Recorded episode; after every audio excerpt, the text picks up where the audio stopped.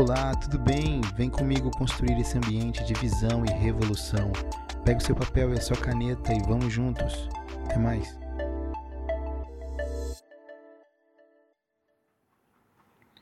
Paz de Cristo, meus queridos, tudo bem com vocês? Vamos aqui para nosso tempo de mesa, de repartir aquilo que o Senhor tem nos dado. Hoje eu quero ser extremamente vulnerável nesse que é o nosso último podcast de 2021, mas por que já o último se a gente começou há pouco tempo atrás? Faz parte do porquê eu disse que eu quero ser bem vulnerável. Para você ter uma ideia, nesse exato momento eu tô empilhado aqui entre caixas, móveis, latas de verniz, preparando o quarto do pequeno que está chegando. Esse ano como um todo tem sido bastante desafiador, é sobre isso que eu quero falar hoje, mas eu não vejo como entregar algo de qualidade, bem pensado, uma vez que eu vou estar completamente dividido em muitas coisas. Pode ser que eu esteja errado, equivocado, mas eu gosto de me comprometer para entregar sempre algo que seja o meu excelente que seja o meu melhor. Pode ser que o meu melhor hoje, diante de tudo que eu tenho experimentado, seja diferente, talvez até inferior ao que eu já entreguei antes.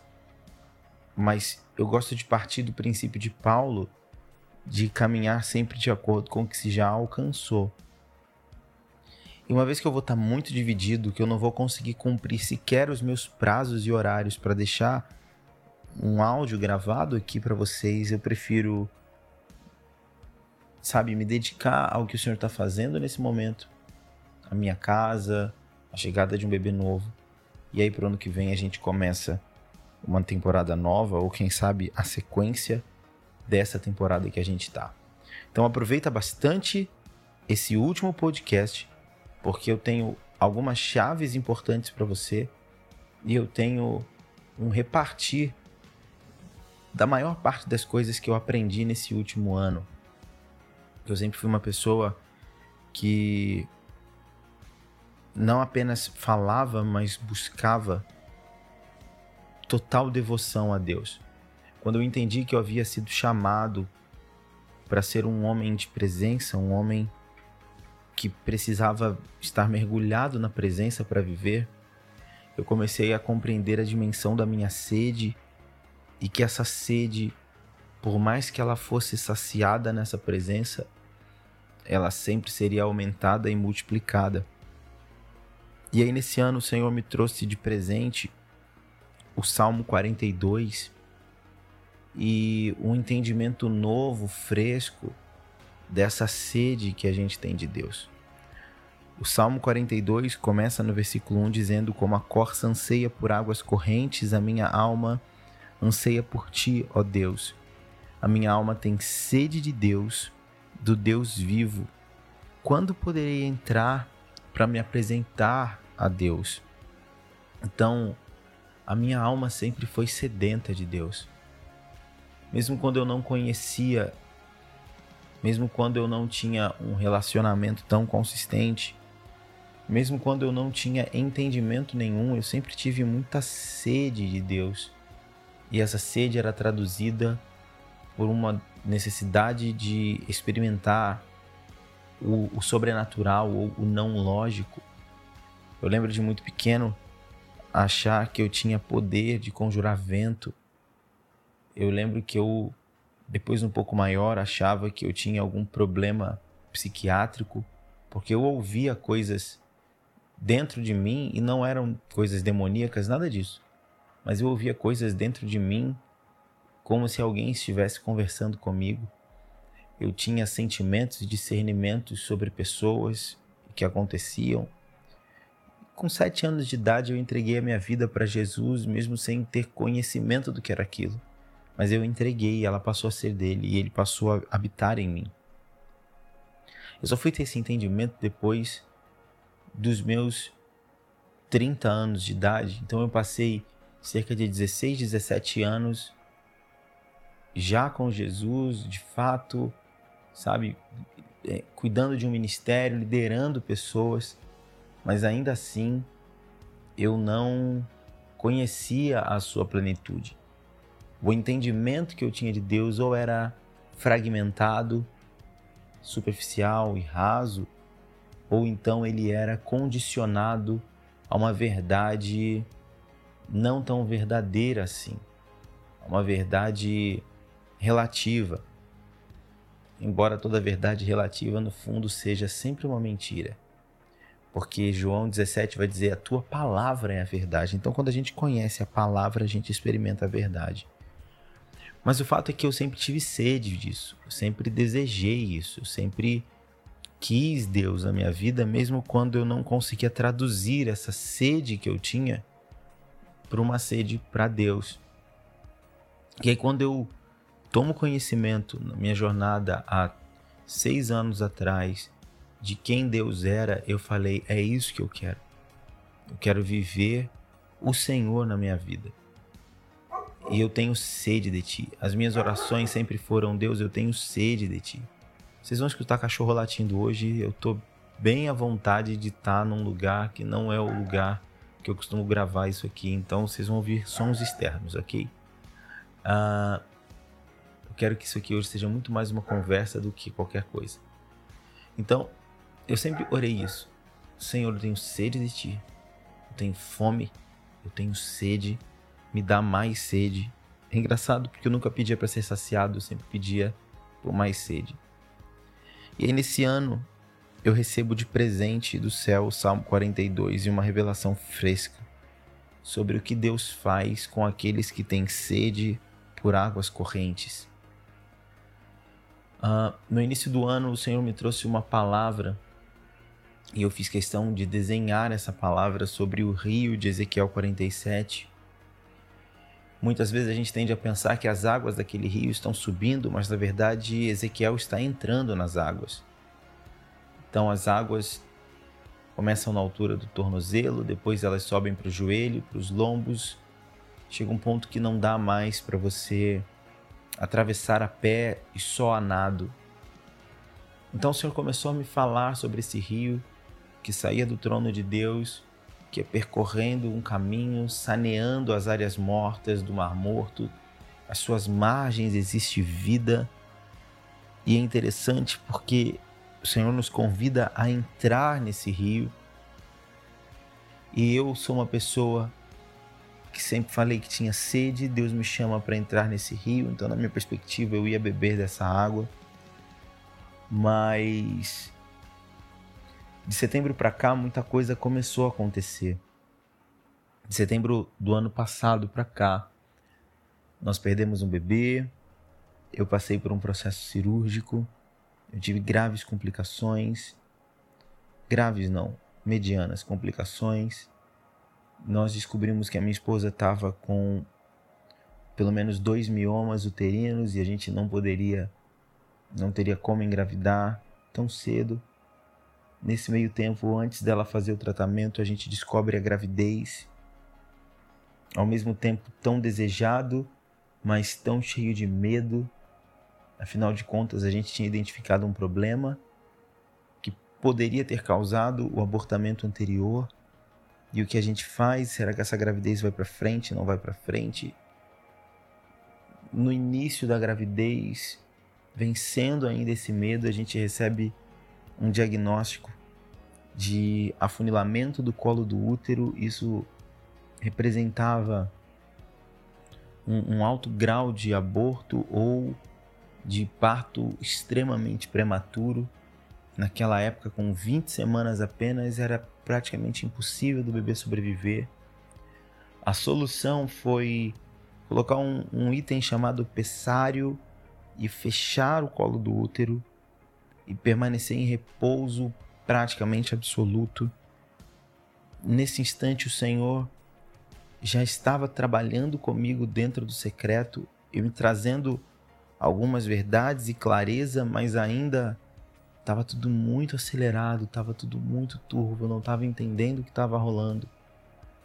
Já no mês seguinte, a gente vai fazer os exames de rotina e é diagnosticado diabetes gestacional.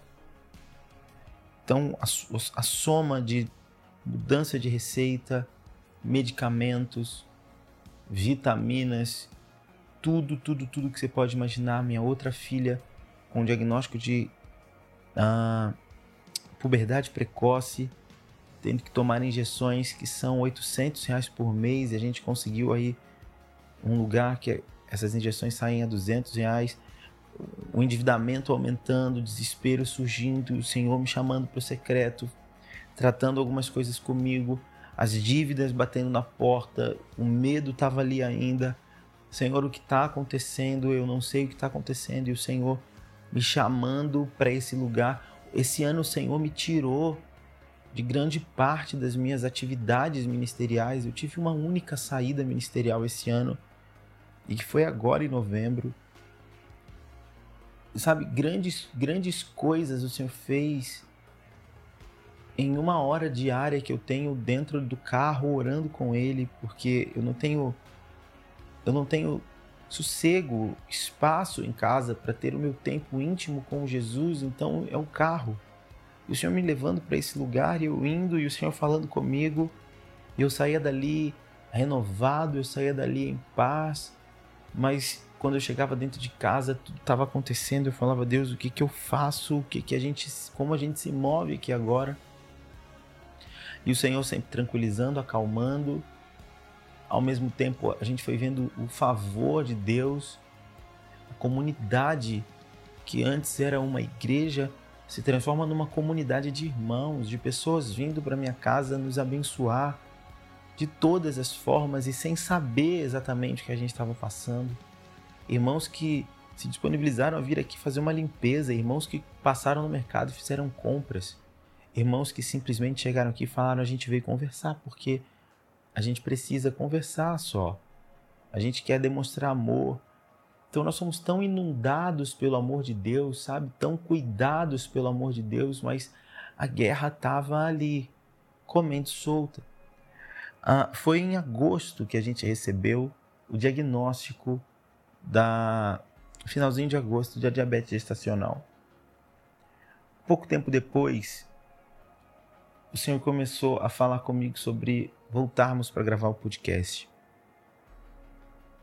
E eu gravei o primeiro dia, e quando eu fui gravar o segundo dia, já estava chegando em setembro, acredito eu eu gravei 20 minutos de áudio e quando eu fui ouvir esse áudio no final, tudo que eu escutava era barulho de águas, muita água, 20 minutos de água, não era um chiado, eram águas. E eu olhei para fora e falei, que água é essa que, que, que, o som captou? E eu me dei conta que não é que o som tinha captado água, era um som de água. E eu tenho esse áudio gravado até hoje. Porque o senhor estava falando comigo sobre a voz dele.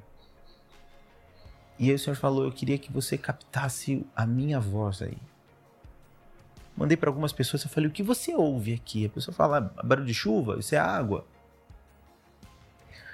Na minha. No meu aniversário, no dia 20 de setembro, então um mês depois, eu recebo uma palavra de que aquilo que o Senhor tinha construído em mim, ele estava derrubando e ele reconstruiria mais fortalecido, que eu passaria por, pelos mesmos processos, mas seria mais fortalecido e que aquilo serviria como um farol para guiar outras pessoas. E eu não tinha feito a conexão disso tudo com a palavra de Ezequiel 47 do Rio e pouco tempo depois o Senhor me dá Salmo 42 a minha sede. E ele me leva para o versículo 7. O abismo chama abismo ao rugir das tuas cachoeiras. Todas as tuas ondas e vagalhões se abatem ou se abateram sobre mim. E o Senhor começou a falar comigo que às vezes a gente não entende a amplitude do som da sua voz. A voz de Deus, ela não é uma simples voz que fala. A voz de Deus, ela é uma voz carregada de propriedade construtiva. Então, a partir do momento que o Senhor fala, essa fala de Deus está construindo para a sua vontade. Isaías 55, 11 diz que a palavra que sai da minha boca não volta para mim vazia sem antes cumprir o que apraz. Ou seja, essa é uma voz cumpridora. A fala de Deus, ela, é, ela não é uma fala ao léu, ela é uma fala executora. Ela faz, ela cumpre, ela constrói, ela executa a vontade daquele que a emitiu, a vontade do Senhor.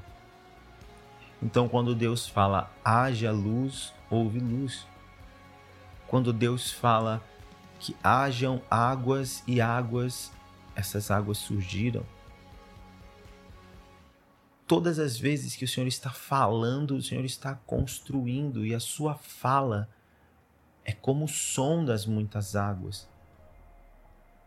Muitas águas é algo assustador. Então, quando a gente fala que tem sede, como a corça anseia por correntes de águas, a gente tem sede de Deus, a gente precisa estar pronto para o rugir das cachoeiras, para as ondas e vagalhões que se abatem sobre nós, mas que são a plena expressão da fala de Deus quando essa voz executora, construtora, se abate sobre nós, ela testa as nossas estruturas. Porque se ela constrói, ela precisa encontrar fundamento. Se ela executa, se ela se ela se ela cumpre, ela cumpre uma vontade, não duas vontades, não a minha vontade ela cumpre a vontade daquele que a emitiu, no caso, o Senhor. E quando o Senhor lança a sua vontade, nós somos provados pelo teste da sua fala. Eu dizia: Tenho sede de ti. E eu entrei no rugir das cachoeiras. Hoje eu entendo que tudo que eu tenho experimentado nada mais é do que o Senhor emitindo a sua voz. E essa voz está construindo. Essa voz está testando a minha estrutura. Essa voz está dizendo: você entrou num rio e agora não dá mais para atravessar a pé. Só pode ser a nado, tem de mudar a sua atitude. Se você tem sede de Deus, prepare-se para o rugir das suas cachoeiras, para as ondas e os vagalhões que se abatem sobre você. Se você tem sede de Deus e você ora isso, aguarde, porque esse próprio Deus, quando começar a falar, estas ondas vão vir sobre você e a sua estrutura vai ser testada. Não é o inimigo. Não é uma guerra espiritual. Não é o diabo se levantando. É só o Senhor, o seu Deus, falando e executando pela sua palavra uma obra de construção na sua vida. Mude a sua atitude não ande mais, nade. O que você fazia antes pode não dar certo agora, porque isso pede que você se locomova de uma forma diferente. Crie raízes, porque quando essas ondas vierem, o seu alicerce tem de estar firmado. E eu tenho certeza de que 2022 você vai ser também um farol que vai conduzir pessoas por processos. Deus te abençoe demais. Um ótimo fim de ano. Nós nos vemos no ano que vem, a partir de fevereiro. Obrigado por ouvir até aqui, por me acompanhar até aqui. Obrigado pela confiança, pela, pelo carinho, pela honra. Estamos juntos. Tchau, tchau.